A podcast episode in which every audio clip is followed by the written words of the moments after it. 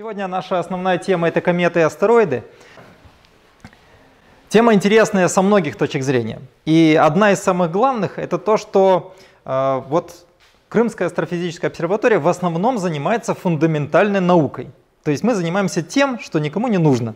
Мы исследуем какие-то далекие звезды, черные дыры непонятные, там, нейтронные звезды, вспышки сверхновых. Ну, Солнце, ладно, вот Солнце близко, да, оно еще там, да. Некоторые люди э, считают, что Солнце на нас влияет. Вот, я шучу, да, Солнце влияет, это очевидно. И, соответственно, понимают, что все-таки есть какая-то польза вообще, в принципе, от астрономии. Вот. А, а все остальное, вот попробуй обоснуй исследование черных дыр. А, ну, не для астронома, а для нормального человека. Вот. Это очень трудная задача, это очень непростая, особенно для тех людей, которые никогда с этим не сталкивались. Вот.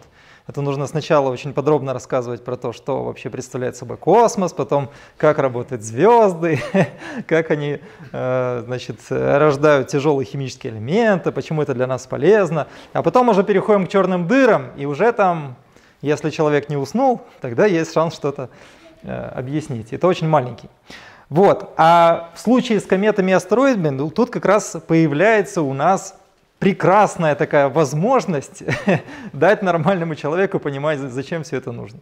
Все очень просто. Астероиды на нас падают, да, мы можем умереть. Тут сразу, да, все понятно. А, но это просто страшно, да, страшно и как бы, ну, да, надо как-то защищаться. Окей, хорошо. А второе, это еще и полезная составляющая, которая уже так разворачивает лицом к этой теме, что может быть что-нибудь там интересненькое перепадет. И действительно, астероидов мы сейчас открыли около 800 тысяч штук. Огромнейшее количество астероидов. И астероиды, они как Земля, твердые, там есть разнообразные химические элементы, очень разнообразные, и среди них есть реально очень полезные ископаемые, которых на Земле не очень-то много. А, казалось бы, астероиды и планета Земля, они же в принципе недалеко друг от дружки образовались, и в общем-то должен быть у них ну, более-менее там одинаковый химсостав, но почему же тогда мы смотрим на астероиды? Ведь астероиды, они мелкие, там километр, два, три, пять, ну там Церера, да, там почти э, тысячи километров. А Земля-то почти 13 тысяч километров. То есть в Земле гораздо больше ресурсов должно быть. Так давайте мы сначала Землю э, исследуем да, и используем ресурсы. А оказывается, не все так-то просто. Во-первых, это политические причины. Полезные ископаемые могут быть где-нибудь там на территории какого-нибудь Пакистана, да, и вот пойди ты их попробуй там достать. Это целое дело. А второе, это астрофизическая причина. Дело в том, что наша планета, она довольно давно, больше 4 миллиардов лет назад, находилась в полностью расплавленном состоянии. Фактически, когда вот планета уже сформировалась как шарик и начала остывать, в ней активно шел процесс, который называется дифференциация недр. Что это значит? Это значит, что я его называю так ласково, когда детям преподаю, эффект ртутного рояля. Это когда мы ставим что-нибудь тяжелое да, в болото, оно тонет у нас. Вот самое тяжелое, что ну, ртутный рояль. Да? Давайте ртутный рояль поставим в болото, он у нас утонет и вообще погрузится куда-нибудь очень, очень глубоко. И вот а, когда земля расплавленная, она вся представляет собой такое большое болото, в котором тяжелые элементы погружаются, и они погружаются реально очень глубоко, потому что у нас есть сотни миллионов лет на этот процесс погружения. И в результате у нас образуется очень тяжелое и плотное ядро, железо-никелевое, а, ну и всякие другие тяжелые элементы, а легкие остаются наверху. И это называется объединение земной коры тяжелыми элементами. А, есть и обратный процесс, к сожалению, он более слабый. Это процесс обогащения земной коры падающими на нее астероидами. И вот за последние 4 миллиарда лет, с того момента, как более-менее там дифференциация недр у нас прошла, а, на нас активно падали астероиды. Динозавры не дадут соврать. И, соответственно, пополняли запасы полезных ископаемых на небольшой глубине. Почему это сейчас не опускается? А потому что уже у нас достаточно толстая земная кора, и редкий астероид может ее пробить. В основном все вещество застревает, остается в коре и не погружается туда вглубь, ну, по крайней мере, на масштабах там порядка 1 миллиарда лет. Может быть, за 3 миллиарда лет оно там погрузилось бы, да, но за последний миллиард не успевает. И это мы сейчас и достаем. То есть спасибо астероидам за то, что у нас есть залежи там той же самой меди там, или железа или никеля здесь наверху, прямо вот э, на самой верху, на небольшой глубине на поверхности Земли. А, так вот, и отсюда очевидно, что эти же самые астероиды могут исследоваться и с прикладной точки зрения. Мы можем доставать там полезные ископаемые. И вот за последние годы активного изучения пояса астероидов в нашей Солнечной системе выяснилось, что действительно есть совершенно уникальные астероиды, которые практически полностью состоят из тяжелых элементов, самых интересных для нас. Но сейчас, конечно, наши знания не полны, и я более чем уверен, что там обнаружатся еще всякие еще более полезные элементы. Но вы же знаете, например, историю с Курилами. Почему Россия Курилы никогда не отдаст, а Япония от Курил никогда не откажется? Не потому, что это как бы там национальная гордость, значит, на флаге нарисовано и так далее. Наоборот, на флаге нарисовано потому, что на Курилах есть залежи рения. Там вулканически активный регион, и вот выходит такой редкий, редкий металл, рений, который используют для того, чтобы повышать термостойкость стенок всяких там двигателей, э, высокотемпературных вот этих вот областей, где сгорание происходит, лопаток турбин и прочих таких высоконагруженных и нагретых элементов. То есть это стратегический металл. Естественно, Россия его никому никогда не отдаст. А, а на астероидах его может быть много. То есть ты э, на Земле не можешь решить свои политические проблемы, строишь, соответственно, космический корабль, летишь в космос. Это прекрасно, мне кажется, потому что ты фактически э, развиваешь высокие технологии для решения таких вот проблем, а не идешь воевать с соседним государством. Мне кажется, это правильное решение. Вот. Поэтому смотреть в космос это, это еще и благородно. Ну, поехали, попробуем посмотреть. Итак, начнем с определения и с истории. Что такое планета? Вот. Само по себе понятие планеты появилось когда? Появилось в восьмом году. Да, в августе восьмого года, когда Международный астрономический союз, на, или шестого года, да, шестого, наверное, когда Международный астрономический союз на своем заседании принял таки, наконец-таки, определение планеты. Потому что до этого все интуитивно понимали, что это такое, но не было четкого определения. В каждом учебнике было написано по-своему.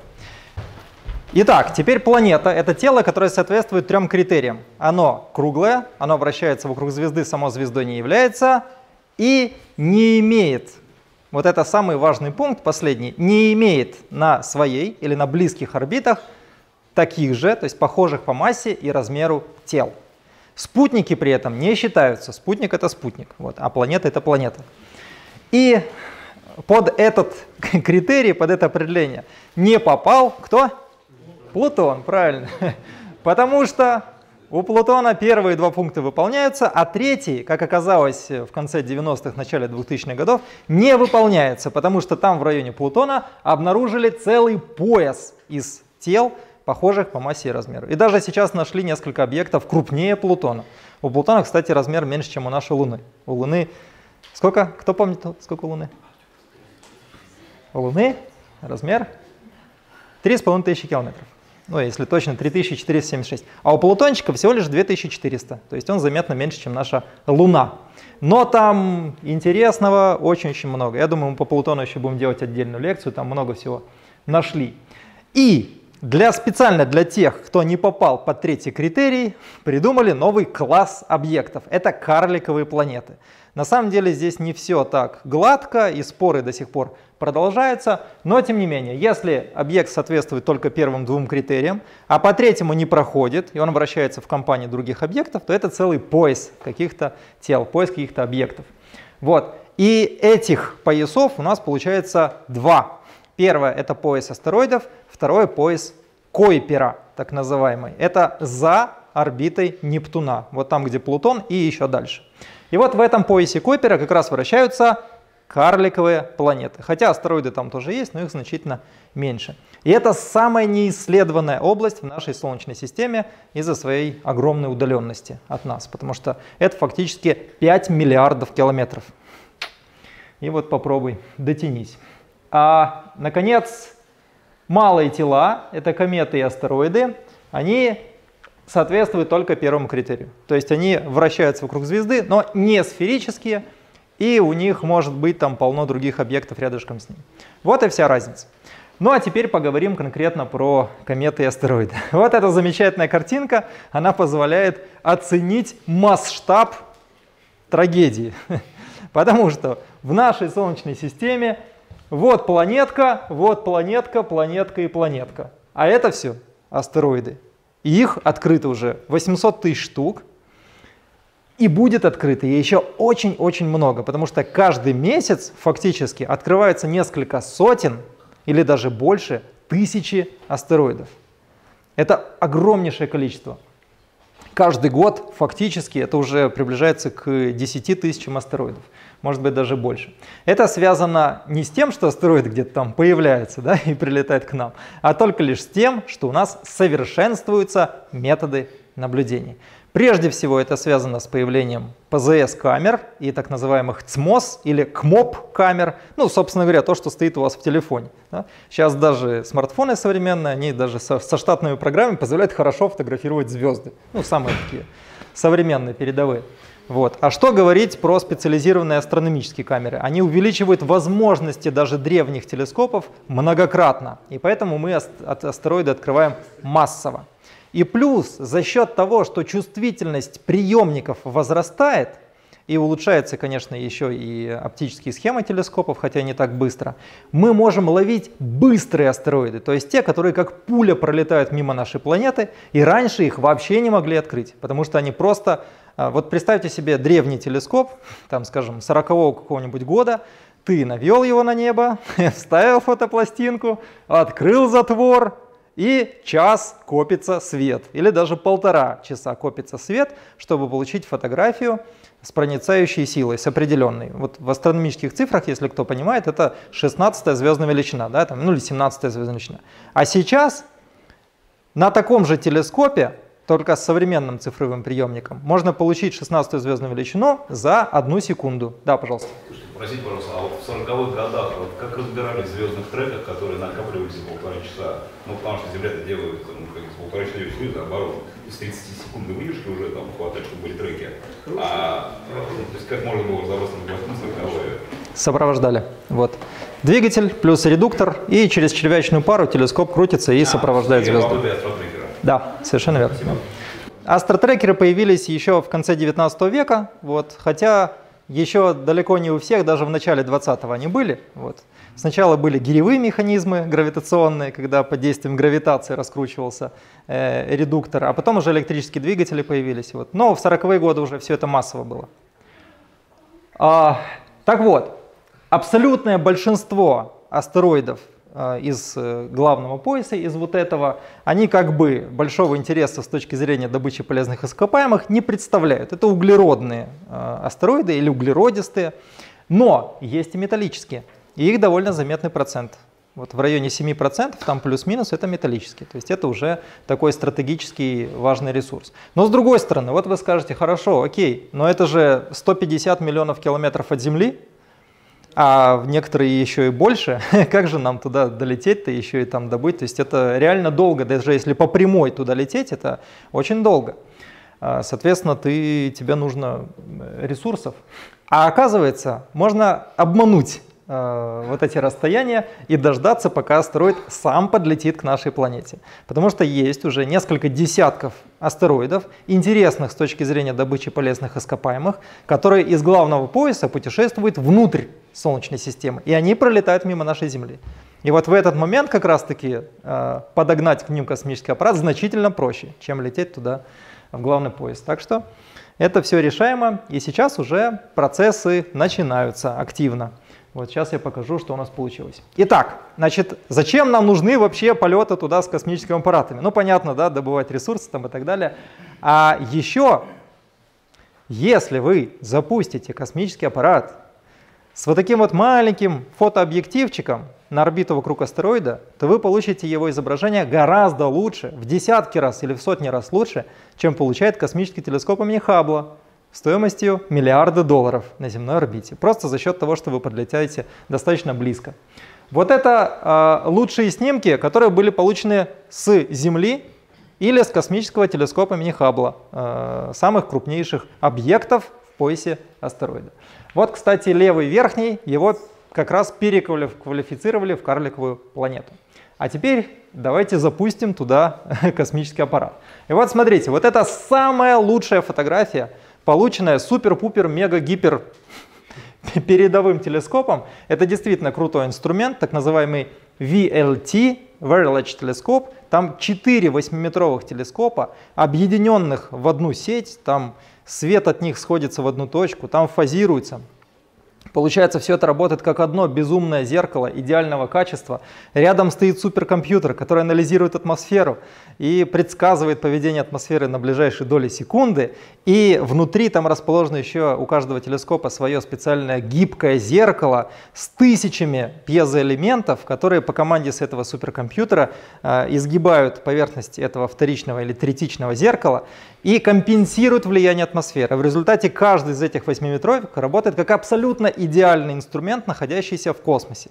Получается просто безумное, просто с ног сшибательное качество изображения – ну, для сравнения можно сказать, что любой из телескопов нашей обсерватории или вообще обсерватории России вот эту штуку видел бы хуже, чем вот один пиксел, вот, чем одна клеточка, понимаете? Вот для сравнения, что выдает 4 8-метровых в Чили, но там климат еще классный.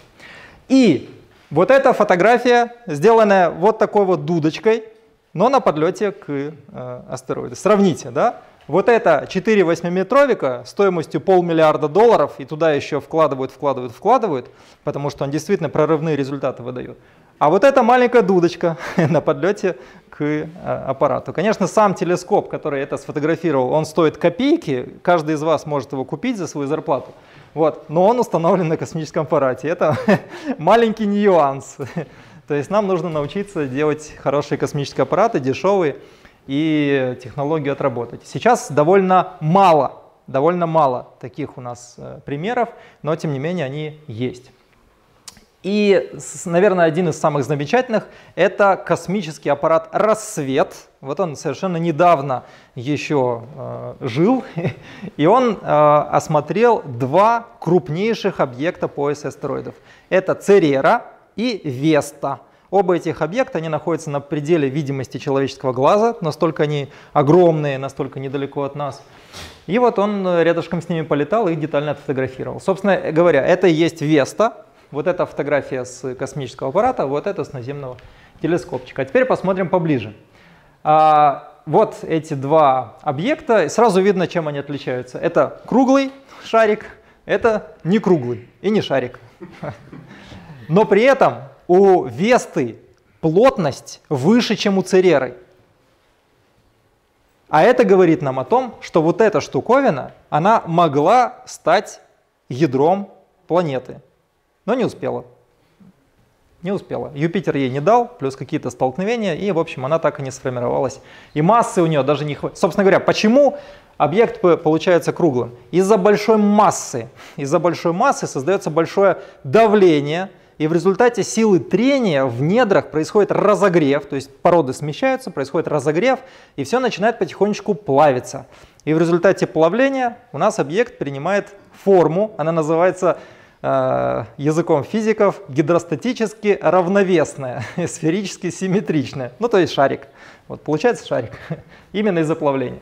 Потому что в космосе, вот здесь он летит, летит вот этот шарик, и в космосе никаких других сил кроме силы гравитации, не действует. Вот. А сила гравитации, она равномерно, получается, притягивает все к центру. И получается шарик.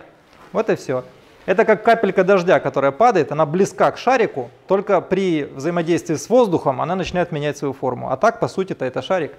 Посмотрите видео с космонавтами, как они там воду пьют на МКС. Вот там тоже шарики пьют, да, пожалуйста.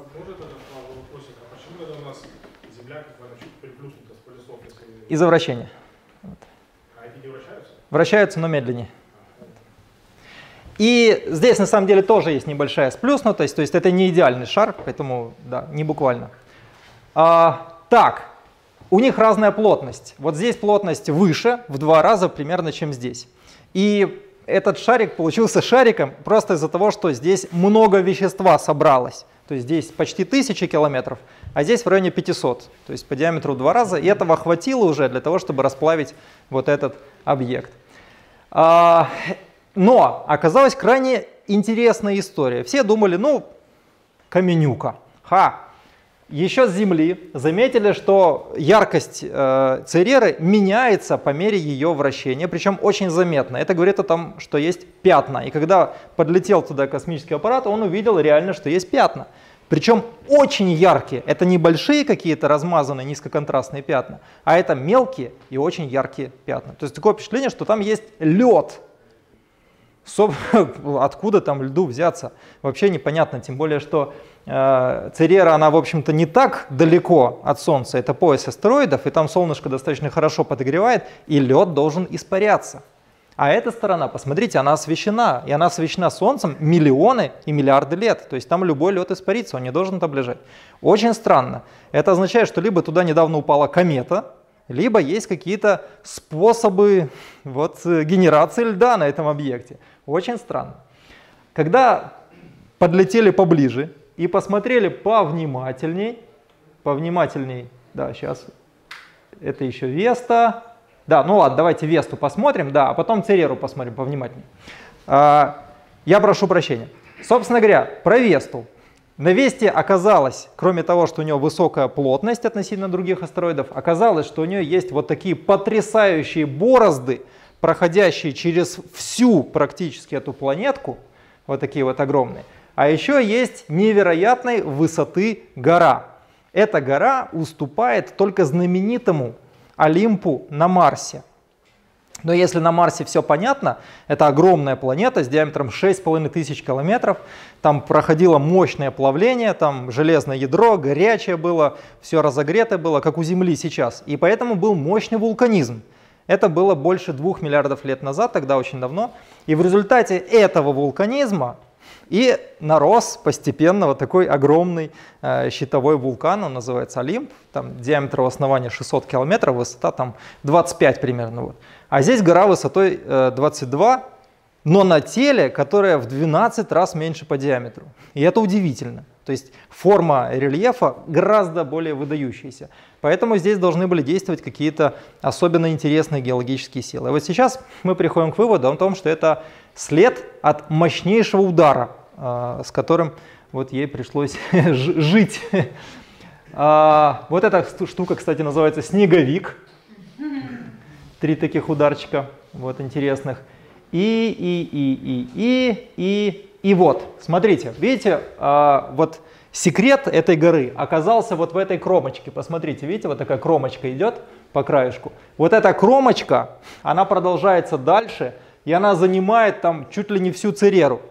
Вот, она прослеживается вот сюда, здесь слабенько-слабенько, тут теряется, потом снова там наверху начинается. И это след от древнейшего ударного кратера, диаметром там почти с, с эту, а не цереру, а с. И в результате удара, как раз таки, вот когда с пирса прыгаешь, а после тебя всплеск идет обратный. Вот эта гора, это точно такой же всплеск, и расплавленной породы, который застыл на поверхности э, Цереры. И вот мы сейчас наблюдаем след от такого древнего потрясающего удара. Вот просто удивительно, как Церера вообще, ой, Веста э, смогла уцелеть после него. А, еще один важный момент – это то, что много кратеров на, на Весте, прям вот много. В этом плане она очень похожа на Луну. И это имеет очень большое значение. Это значит, что сейчас на Весте не действуют геологические силы, которые могли бы обновлять поверхность. Почему на Луне много кратеров, а на Земле мало? Да потому что Луна это консерва в вакууме, а Земля это живое существо фактически. У нас есть атмосфера, у нас есть гидросфера, у нас есть тектоника, движение плит, все бурлит, плюс еще какие-то люди бегают, тут, понимаешь, перекапывают. И в результате у нас поверхность очень быстро по геологическим меркам обновляется. Это фактически масштабы в миллионы лет, единицы миллионов лет.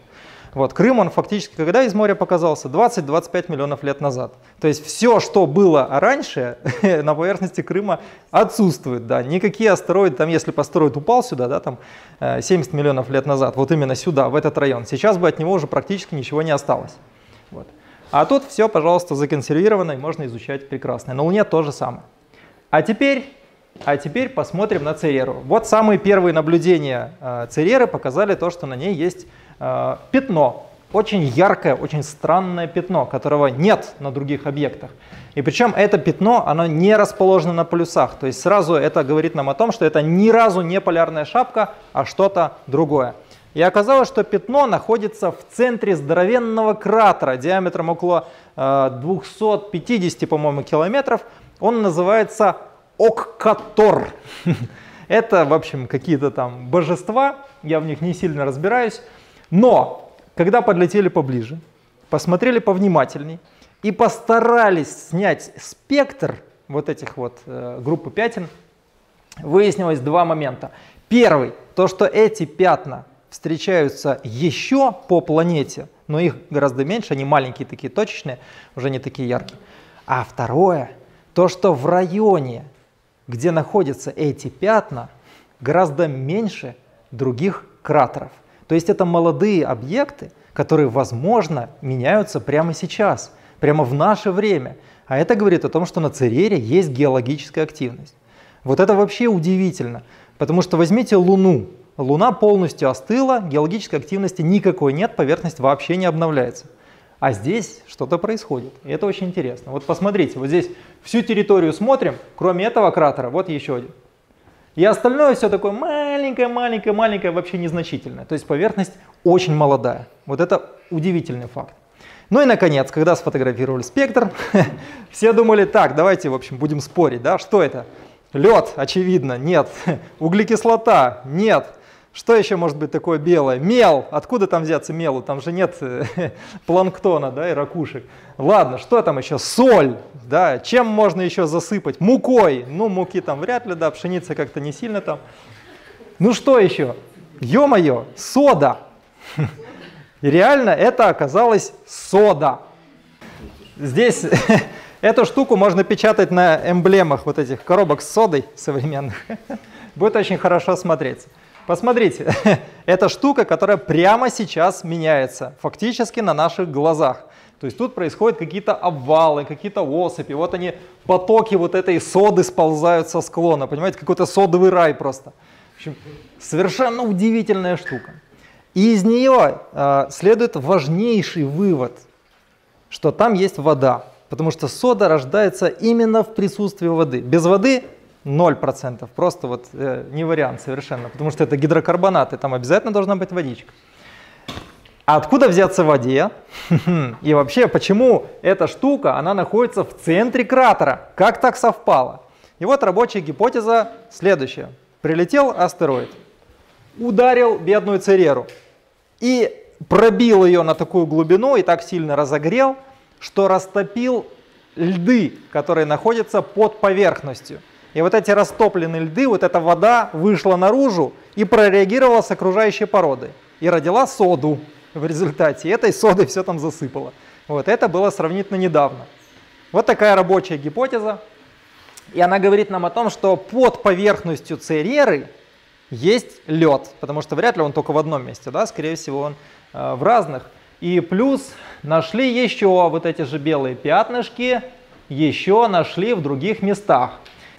А, так, а теперь переходим уже плавно, да, плавно переходим к более таким экзотическим объектам. И э, в семнадцатом году осенью, то есть сколько там, три года назад получается, как раз в октябре поисковый, крупный поисковый американский телескоп Pan-STARRS с диаметром зеркала 1,8 метра. Он один из самых-самых лучших вообще в мире поисковых телескопов, их там два, по-моему, одинаковых. Он обнаруживает вот этот гениальный объект микроточечку, конечно, никто не ожидал, что окажется такое чудо. А сначала, когда его вот первый раз программа увидела, ну, получается как, да, есть какой-то объект, мы предполагаем, что этот объект находится у нас тут в Солнечной системе, двигается там плюс-минус, как все остальные, соответственно, мы прикидываем, что он примерно должен быть вот там.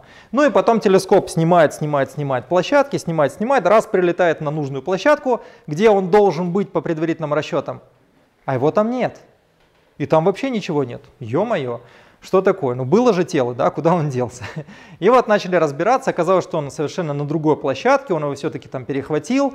и начали строить орбиту. Какая-то вообще странная орбита получается, вообще нетипичная.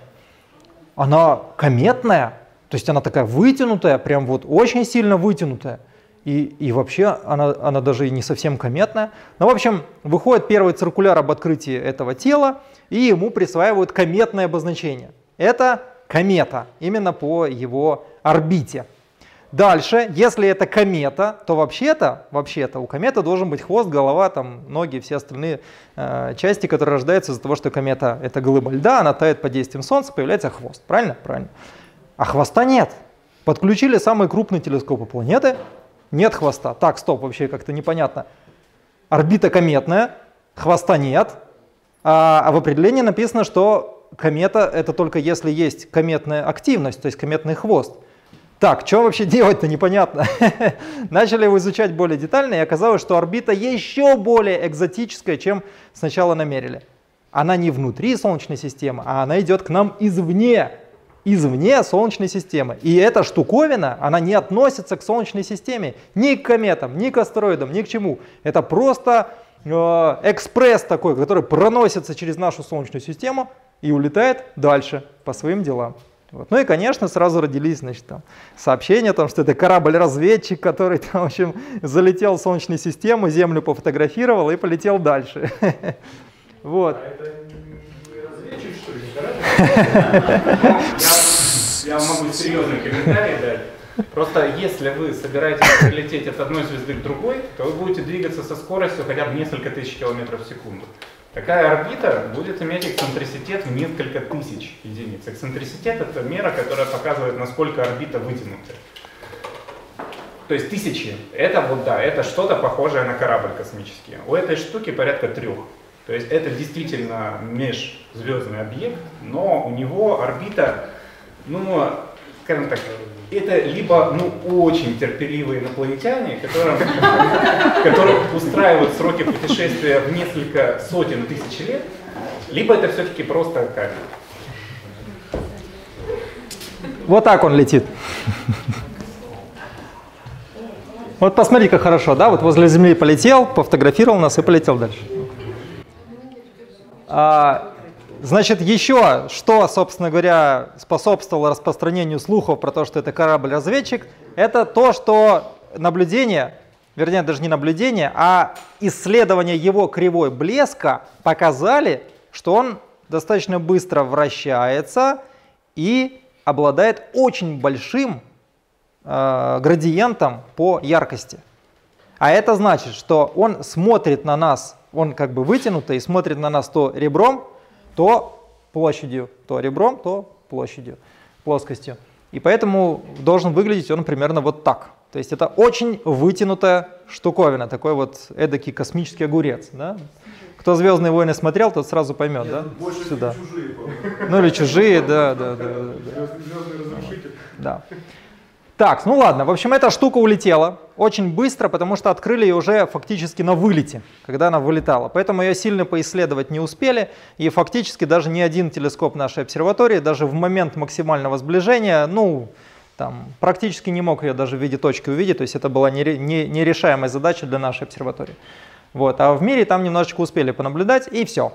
И это улетело. Догнать его нереально. Скорость у него там около 27 км в секунду на вылете. То есть это понадобилось бы какую-нибудь там самую большую ракету взять то, что у нас есть, и э, чтобы космический аппарат мог догнать за время человеческой жизни эту, эту штуковину и ее сфотографировать, вот, долетело бы что-нибудь там размером с ноутбук. Вот такое вот маленькое, понимаете? То есть, ну, очень трудно было бы большему телу придать такое ускорение, чтобы успеть догнать. Вот. Поэтому нужно, конечно, на подлете такие тела ловить. И в связи с тем, что сейчас уже обнаружено второе такое тело, родилась идея, собственно, она уже давно существует, но тем не менее, вот сейчас она снова э, дискутируется о том, что неплохо было бы сделать космический аппарат, который можно было бы держать горяченьким, тепленьким, вернее, готовеньким к запуску. И вот когда мы открываем такую очередную межзвездную э, штуковину, мы быстренько его, хопа, сам за месяц подготовили и запустили навстречу на перехват. Вот, да. А как нам запускать э, корабли навстречу таким штуковинам, если орбиту еще не научились считать? То есть если в той штуке орбиту посчитали только на вылете? Не, его открыли на вылете. Открыли. В принципе, орбиту за месяцы можно посчитать, особенно если на архивных Ну, фотках всё найти. проще. Вот Серега расскажет, да. Через несколько лет заработает э, большой телескоп для обзора. Э, Large э, All Sky Survey телескоп. Это огромная машина, которая э, диаметр зеркала- Восьмиметровик, по-моему, восьмиметровик, да. Он будет каждый день осматривать большую часть неба.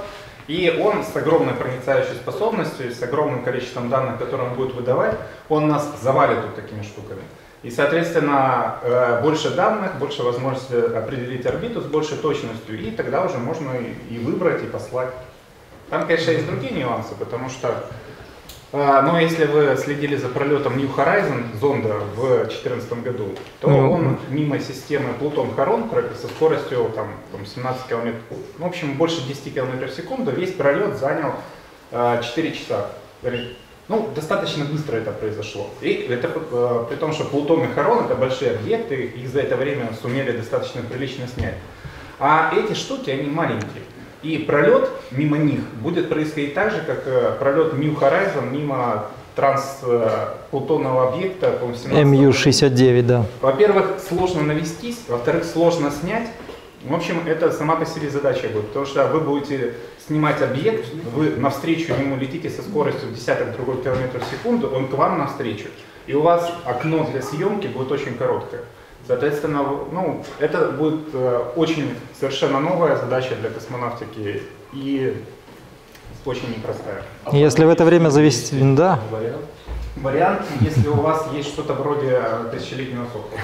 К сожалению, э, с возможностями, которые есть у современной космонавтики и со скоростями этих штук, это сложно. Это вот если э, Росатом родит космический буксир, то вот технология, сравнимая вот с этим, она могла бы решить. Там нужны скорости изме- э, нужна скорость изменения скорости порядка 10, э, 40 км в секунду, чтобы такое решать. Пока рекорд э, э, у человечества есть такие зонды, есть вот ионный э, зонд Даун, который исследовал э, Цереру и Весту. ну вот как раз мы про него сумме, говорили, да. при все изменения его орбит набрали несколько десятков километров в секунду. Но они происходили в течение многих лет. А здесь у вас ограниченный срок. У вас миссия, которую нужно провести в очень короткое время с очень быстро движущимся объектом. Такое сочетание характеристик, которое пока современной космонавтики ну, с огромным трудом. Ну, все-таки порядок, в принципе, более-менее. Ну, А у него хвост есть? на грани Да, у, у это, это вторая уже штука, да. Небольшой, да, меньше. точно. Ну ладно, э, мы уже двигаемся к завершению э, лекции. И после объекта мяу-мяу на гавайском оумуа-муа разведчик а, Геннадий Борисов, который работает буквально вот здесь вот за стенкой, а, обнаружил свою девятую по счету комету, а сейчас уже у него десяточка есть юбилейная, и оказалась она межзвездная, и у нее сразу нашли кометную активность, сразу увидели хвостик. Вот это именно комета, то есть первая штука все-таки астероид, а это именно комета. Вот. И эта комета сейчас уже тоже вылетает из Солнечной системы. Вот. Ее удалось исследовать намного лучше из-за того, что она была открыта на влете, на подлете. И подлетала она гораздо ближе, и яркость была более высокая. Вот. И даже мне удалось ее тоже посмотреть, сфотографировать. Так что штука интересная. Так, двигаемся дальше. Ага, это схемка того, как она пролетала. Вот видите, наша орбита, в смысле плоскость нашей Солнечной системы, и она практически по прямой, без особого искривления, пролетала через нашу орбиту, через нашу Солнечную систему. Это говорит нам о том, что она прилетела совсем издалека, то есть у нее была большая скорость, и вот совершенно, совершенно свободно она пронзила нашу Солнечную систему и полетела себе дальше. У нее на вылете скорость была еще выше, чем у Мяу-Мяу. У того было 27 км в секунду на вылете, а здесь больше 32 км в секунду. То есть такую штуковину догонять было бы еще сложнее. Но вот, как Сергей правильно сказал, когда восьмиметровик заработает, это, скорее всего, где-то 24 год, может быть, 23 совсем скоро уже, то таких штук будет очень много. И мы сможем просто подобрать себе более-менее удобно и спокойненько ее исследовать. Вот. А, это теоретические оценки, основанные на том, что э, мы знаем примерно, какое количество у нас вообще есть планет в космосе, и знаем, какое время у нас вообще существует э, вот, наша галактика, наш рукав. И, соответственно, можно прикинуть, какое количество объектов могло выброситься в космос за это время, ну и, соответственно, отсюда можно прикинуть, с какой частотой мы с ним можем сталкиваться. Ну, я добавлю еще, что вот эти штуки – это потенциально э, ключ к тому, как понять, как вообще планеты формируются. Потому что это действительно в основном это материал, который выбрасывается из протопланетных дисков на этапе, когда там вот формируются первые планетиземали, начинают сталкиваться, в общем, происходят разные катастрофические события. И это возможность напрямую пощупать материал, из которого состоят другие планеты. Это способ э, изучать также и экзопланеты прямо в нашей планетной системе. Звезды очень тяжелые.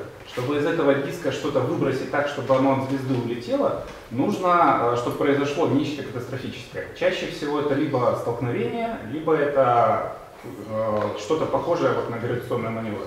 Когда у вас есть планета-гигант, она э, образуется очень быстро, и она может, э, взаимодействуя с материалом планетного диска, начать разбрасывать планетиземали эти как проща. И часть из них действительно может улететь в пространство. Собственно, вот эти штуки, скорее всего, это в основном действительно э, планетиземали из других планетных систем. Ну, двигаемся плавно, продолжаем э, пытаться за закончить нашу лекцию. И переходим теперь от астероидов к кометам. Самое главное отличие – это кометная активность, так называемая. Это хвост и кома. Причем смотрите, что интересно, да, хвост состоит из отдельных таких вот струек. Это связано с тем, что на поверхности кометы есть много таких гейзеров, которые выбрасывают а, из себя вот эти вот микрочастички. Это фактически пар, замерзающий в космосе, пар от тающей кометы. И вот эти вот микрочастички, они выбрасываются, но при этом комета вращается. И поэтому получается такая достаточно сложная структура. А еще бывает, что комета налетает на солнечное магнитное поле, на выброс из Солнца э, вот этого вещества, протончиков, которые несут свое магнитное поле на солнечный ветер, и он может оторвать у кометы хвост, он улетает, вместо него вырастает другой хвост. Вот, очень интересно. И собственно, голова и хвост, они получаются именно вот таким способом, именно испарением. И хвосты и голова – это фактически самые крупные образования в нашей Солнечной системе, потому что длина хвоста в некоторых случаях может достигать, сравниваться с расстоянием от Земли до Солнца. Вот, а голова может раздуваться до размеров Юпитера или даже размеров самого Солнца. Все за счет того, что гравитация очень слабая, а вокруг давления атмосферного нет, поэтому расширение происходит практически неограниченно. И вот видите, здесь в хвосте, в самом основании хвоста маленький сгусточек – вот это как раз мне удалось сфотографировать момент, когда пришла вот эта вот ударная волна, солнечный ветер с протончиками, и э, сжал, сдавил хвост кометы, вот, и теперь вот эта часть хвоста, она улетает, вот, а там наращивается новый хвостик. Вот это было на астроканикулах, по-моему, 15 -го года зимой мы наблюдали в январе. А, выглядит сблизи это примерно вот так. Такой замечательный, да, утеночек. Вот здесь струи видны, выбросы из самой кометы. И первое, что бросается в глаза, даже не специалисту, это отсутствие кратеров. Это как раз говорит о том, что этот объект геологически очень активен, поверхность постоянно омолаживается из-за того, что она подлетает к Солнцу, тает, и все эти выбросы, они непрерывно изменяют поверхность.